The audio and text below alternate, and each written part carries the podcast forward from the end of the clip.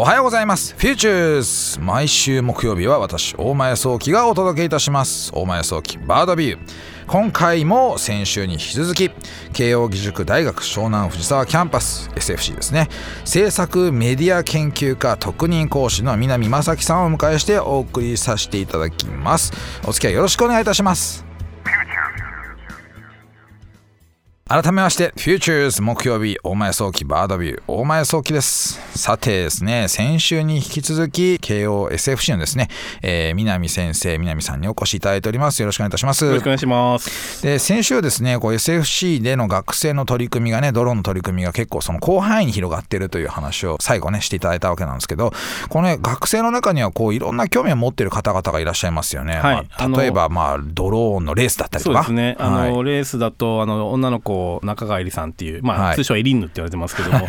エリンヌさんがあのかなり活躍をされてます。あと、はい、まあ、あの武田先生もそうですけども、あのドローンのレースを、まあ、そのレース機を作ることなんかを、まあ、研究の題材にされてる先生らもいらっしゃいます。あそうなんですね、えー、そのレース機を作ること自体の研究っていうのはこう、早くとか軽くとか、そういうことなんですかね？えー、っとね、まあ、僕もちょっと詳しく知らないんですけども、はい、あのいわゆる高機動性、機動性が高いってことが言えると思うんですけど、そういうことがいろいろな応用ができるんじゃないかってことの切り口だったりとか、なるほど。あるいはそういう、まあ、あのレースのドローンって、割とこう人の操縦にこう敏感に反応しなきゃいけないですキュキュッといきます、ね、そうですね。その反応するその速さをどうやって速くしたらいいかとか、そういった技術的な課題がまだまだあるようでなるほど。そんなことを研究されてるように伺ってます。なるほど。最終的にはこう脳波でキュキュッとこう反応させるとかできるんですかね。もうそうなってくるともうアニメの世界ですね 完全に、ね、の世界ですよね。脳からね脳波をどう取るかってとこやっぱすごい大変みたいで そうですよね、はい、その他にもい。ろいろな研究をしてらっしゃると、古くはそのつないでみるだったりとかそんなこともやってらっしゃったと、はい、まあいろいろなことをやってるっていう意味ではですね、はい、例えばその軍制御っていうふうに言われてるものの、まあ、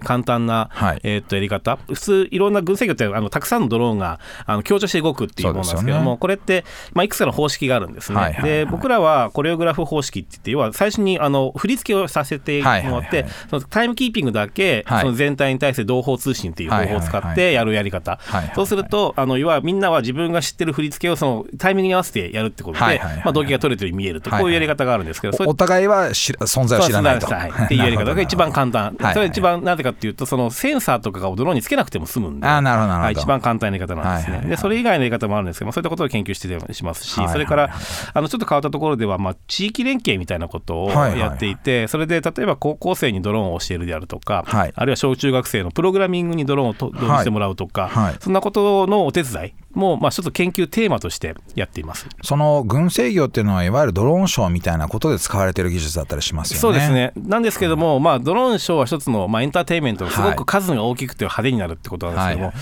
っぱり1台の能力じゃ足りないけども、複数台あったらできること、例えば物を持ち上げるってことを単純にかけたときに、はいはい、1台で10グラム持ってたら、4台でも40グラム持てるわけですよね。なるほど。っていうことができるってこともあると思います。なるほど、なるほど。そうなってくると、結構こうね、重たいものを将来は、かなりその複数のそのドローンでこう、強調して持つみたいなことはできそうですよね。そうですね。あの今でも例えばクレーン車を複数台使ってオペレーションするなんてことも、はい、まあ、現場ではあるようなんですけどもそれと同じことがドローンでできるんじゃないかと。でこれが、まあ、いわゆるそのパイロットとかその操縦する方の、はい、えーと、呼吸を合わせるだけということじゃなくて、はい、例えば座標的に動機を取りながらやっていくみたいなことができると、正確性も上がりますし、もしかしたら安全性も上げられるかもしれないというふうに思ってます。なるほどなるほど。はい、まああの自分の真下に吊り下げてるよりもちょっと斜めに吊り下げるようになると同期してないとちょっと難しそうですよね。はい、かなりそういうあのいろんな課題があると思います。そうですよね。そういう研究をしてらっしゃるということなんですよね。そういった研究をこういろんな日々やってらっしゃる中で南さん自身はあのそのドローンについて今どのような活動をしてらっしゃいますか、はい、例えば最近ですと、はい、我々の活動を認めていただいたこともあって例えば政府のいろんなあのルール決定だったりとかそういったところに、はい、あの呼んでいただいて、はい、まあ、意見を言わせていただく機会が増えてきたりとか、あるいはあのこのルールの中ではいわゆるそのドローンがたくさん飛んだ時にそのドローンを識別する技術であったりとか、はいはいはい、あるいはその点検整備どうしたらいいかとか、はいはいはい、あるいはもう今はライセンス制度っていわゆるその民間のペンジ検定みたいなのと変わらない感じですけども、はいはい、そういう民間発のじゃなくルールルールですね、はいはいはい、そういったルールをどう作っていけばいいかみたいなことの意見聴取なんかをよくされますね。なるほど。でここでやっぱりすごく大事だと僕は思っているのが先週お話しした通り僕バックグラウンドがインターネットなので、はい、基本的な発想が自立分散協調型っていう、その個々にインテリジェンスを持たせることによってその子にある程度責任を任せることができると、はい、そうすると中の一番複雑なところをなるべく簡単にすることができるっていうところでなるほど。なるべく簡単にしたところでスケールさせることができると、はい、そうすれば例えば1万台2万台が空を飛んだとしてもあの本当に強調しながらあの安全に飛ばすことができるんじゃないかっていう発想を持って、はい、あの取り組んでいる。そういったことのお話をさせていただくことが非常に多いと思います。なるほどなるほど、はい、主要集権的に情報を集めてそこでこう命令を発信しているとやっぱ遅いと、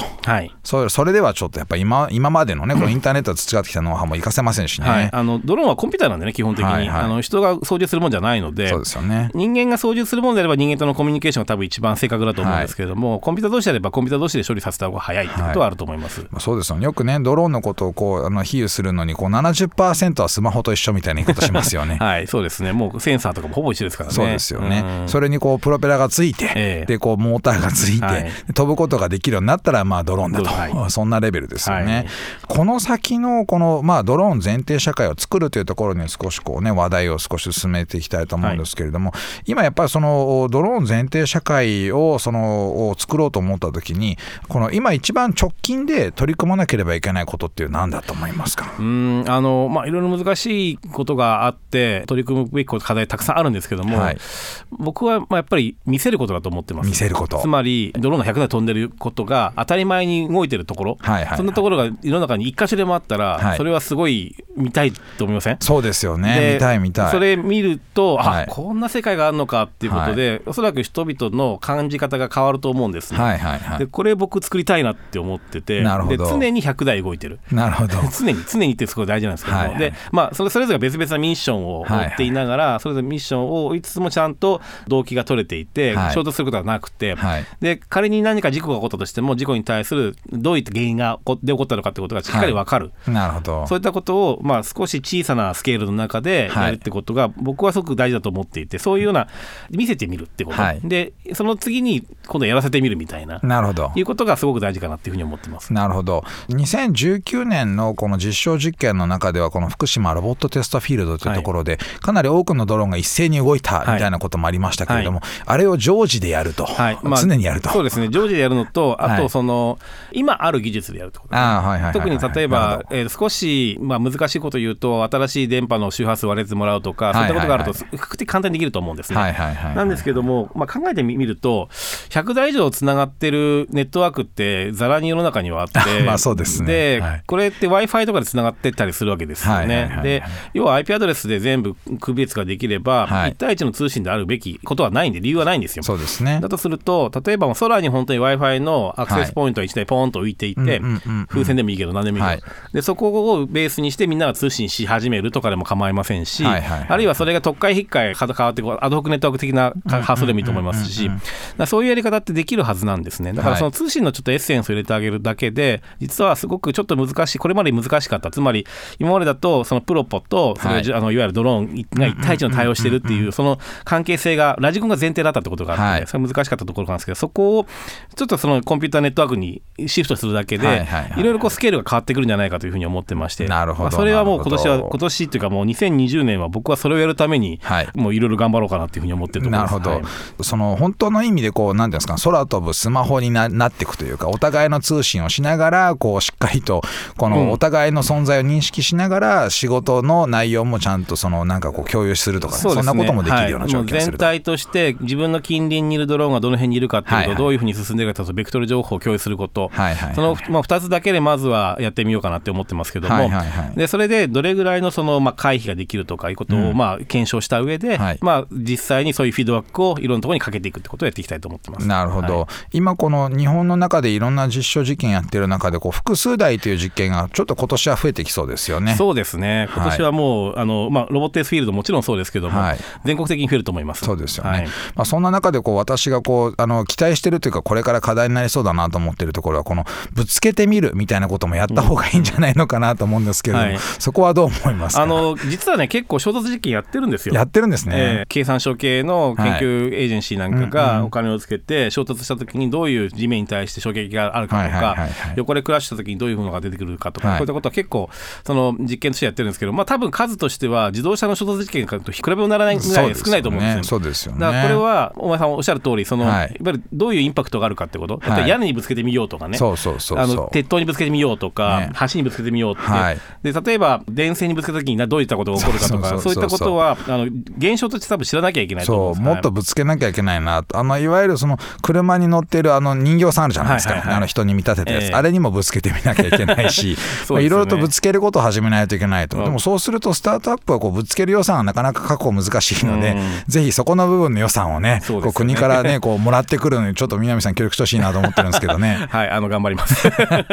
そのこれから先ですねそのいわゆるこのドローンがこう社会実装されてくるとちょうどですね今新型コロナウイルスが今世界的に広がっている中でこう中国なんかではこうロボットがこういろんな作業をしてるっていうようなことがあって、うん、このその利用するシーンとしてこうロボットがいることで人との接触をこう回避できるみたいなことを中国がねこう示し始めてるってなるんですけど、うん、そういった社会になってきた時にやっぱどういうふうに思われますかね？あの非常にあの中国はしたたかだなって思う、はい、あのいろんな報道見ててもそうですけどもあれをやっぱり好機として捉えるっていうのが、はい、やっぱ大陸の人は違うなっていうふうに思うとこ一つのあれなんですけども、あの心理的に好機だとは言いにくいとこはありますよね、まあ、ただ、ね、ただとはいえ、はい、やっぱりその使えるよってことを示すっていう実績ができることはすごくやっぱ大きなことで、うん、で、ね、まあ、何より今お前さんがおっしゃった通り、人と人が接触しなくていいっていう、そういう環境が生まれる。だから例えば僕よく言うのが郵便っていうシステムがありますよね、であれって要するに人が間必ず介在するわけじゃないですか。すね、あれをどうしてみんな信用できるのかと。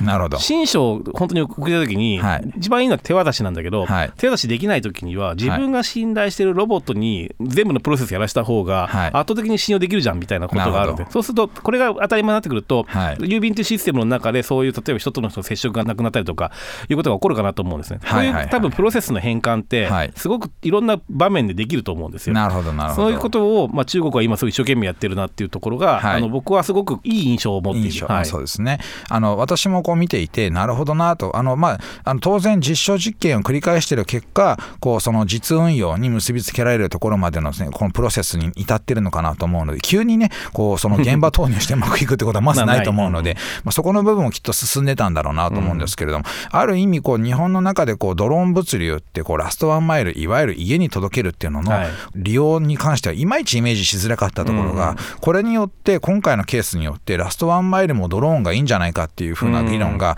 生まれてきそうだなというふうにはちょっと思いました、ね、なるほど。あの、まあ、ラストワンマイルって実は難しい課題が他にもあって、はい、例えばお家のその受け手側の設備を変えなきゃいけないとか、ね、どこからそのドローン飛ばすのかとか、はい、そういう要するに社会の中のいろいろインフラも変えなきゃいけないってこともあるんで、うん、まあ、一朝的にはなかなかいかないと思うんですけどただ、はい、できるよってことを示せるってことはすごく大事なことだなと思います。ね。はい、まあ、ちょっとねこう見た時にはこうねベランダにねこうなんかこうアクセスしてるようなドローンがあったりとか、うん、なんかいろいろとねこう中国ってやっぱすごいなとこう、なんかあの、まあ、法律がね若干曖昧なところもそのあの実験しやすいところがあるのかなと思いつつ、なかなか日本だとできないことをね示してるななんて思いましたね。ね。2週にわたってこういろいろと話を聞かせていただいたんですけれどもその中でこうやはりですねこうドローン前提社会その現実に向けてですねこの南さんの次のこうですねミッションアクション、まあ、この10年ぐらいの単位でこう少しこう分解してってですね直近とその少し長いスパンでどんなミッションアクションを持ってるのかっていうところがお伝えいただけたらなと思いますね。はい、あのまあ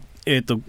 大学のそのミッションというか、はい、研究所が今持っているコンソーシアムのミッションとしては、はい、会員の会企業さんと一緒にですねドローン全体社会に向けた技術開発だったりとか、はい、先ほどのその法整備だったりとか、うん、あるいはその実験ですねそういったことをどんどんやっていくっていうことをできればそれをまあエンロールしていくような形でできればなっていうふうに思っています。で、これはまあ10年って考えた時に、まあ、2030年ですよね、はいはい、2030年になるともうおそらくある程度の数のドローンは飛んでると思うんですよ。たり前。まさに前提社会、はい、はい、でただそこでもここまでなんていうかなそのちょうどインターネットでいうとこのウェブができて、はい、でウェブでいろんな皆さんがウェブをプラットフォームとして使い始めるっていうそういうくらいに、まあ、ドローンがプラットフォーム化し始めてるぐらいになってんじゃないかな、なるほど。お買い物が普通にされるようになってきたぐらいインターネットの中で、ね、イメージ的に、イメージ的に、はい、でそれから例えばその先の、えー、例えば SNS みたいな人がもっと自分の生活を豊かにするための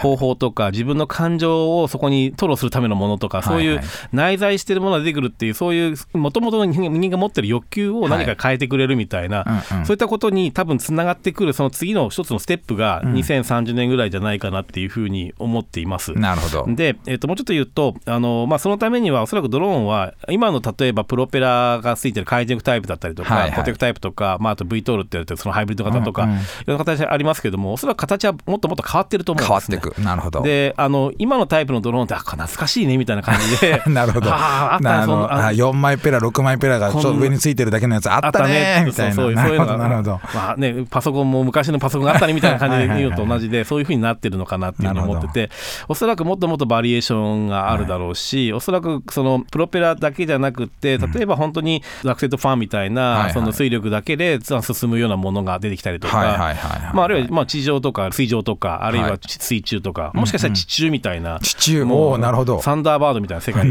なってくるかもしれません。のでいろいろなことまあいろんな空間にそのデジタルテクノロジーが自律的に進んでいってくれるっていうこういう社会が多分30年ぐらいにできてるのかなっていうふうに思っていてそうすると例えば気象予報が変わってるでしょうし、うんうん、それから例えばその警備とか、はい、そういう何かこう街の中を監視するみたいなことも変わってると思います。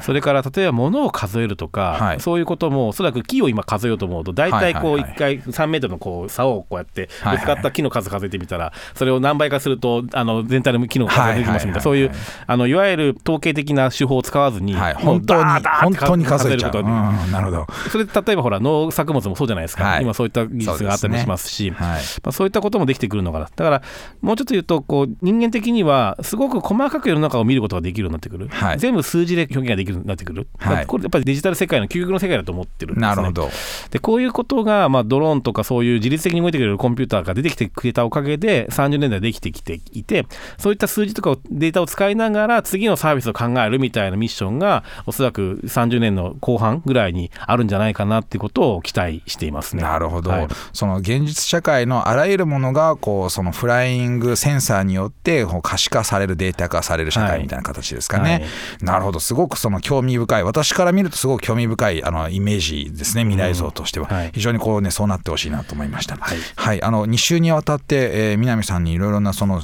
まあ、ドローンに関するその昔話とですね、まあ、あのドローンの未来についてのことを、えー、お聞かせいただきました。本当にありがとうございました。ありがとうございました。お送りしてまいりました「Futures on My Soul キバーダビュー」いかがでしたでしょうか？SFC の南さんがですねこう語っていただいたこう未来のそのドローン社会ドローン前提社会というところですね。私もねこう多くのことを一緒に関わってやってますのでこの10年後の未来をですね一緒に作っていけるように頑張っていきたいと思います。さて番組へのメッセージお待ちしております。JFN パークにある番組 Futures のメールフォームからお送りください。JFN パークでは番組情報のほか音声ポッドキャスティングも配信しています。また音声ポッドキャスティングは Spotify でも配信しています。Futures お前早期バードビューで検索してみてください。番組 Facebook ページでも情報発信しております。Futures お前早期バードビュー。私とはまた来週お会いしましょう。